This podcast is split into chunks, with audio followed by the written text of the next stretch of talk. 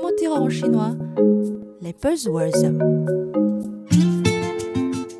Bonjour à toutes et à tous, bienvenue dans notre cours de chinois. L'épargne excédentaire Chao a été récemment au centre de conversation populaire en Chine.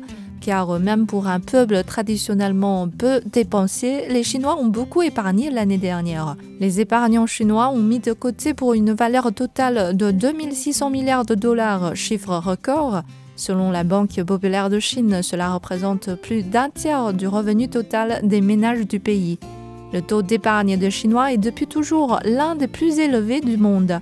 Ils thésaurisent en général 40% de leurs revenus.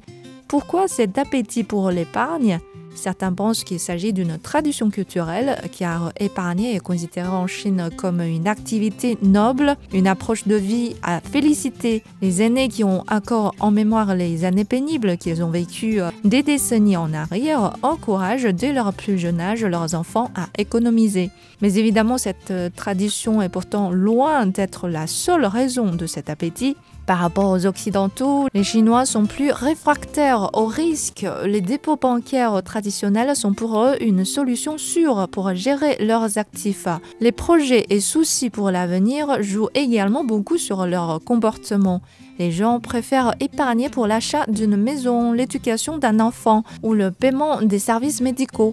Autant de facteurs qui peuvent expliquer le goût des Chinois pour mettre de côté leur argent. Pendant ces dernières années des restrictions dues à la Covid, les Chinois étaient souvent coincés chez eux, une situation qui a permis à nombreux d'accumuler une bonne partie de richesse. Maintenant que la vie reprend son cours normal, les consommateurs chinois ont immédiatement traduit en action leur volonté de dépenser. Plus de 300 millions de voyageurs ont dépensé un total de 56 milliards de dollars pendant les 7 jours de vacances du Nouvel An lunaire. Les recettes du box-office chinois ont dépassé 1,5 milliard de dollars. Ainsi, avec le réveil du consommateur chinois, il est très probable que l'épargne des résidents chinois n'ait pas le même surplus important cette année.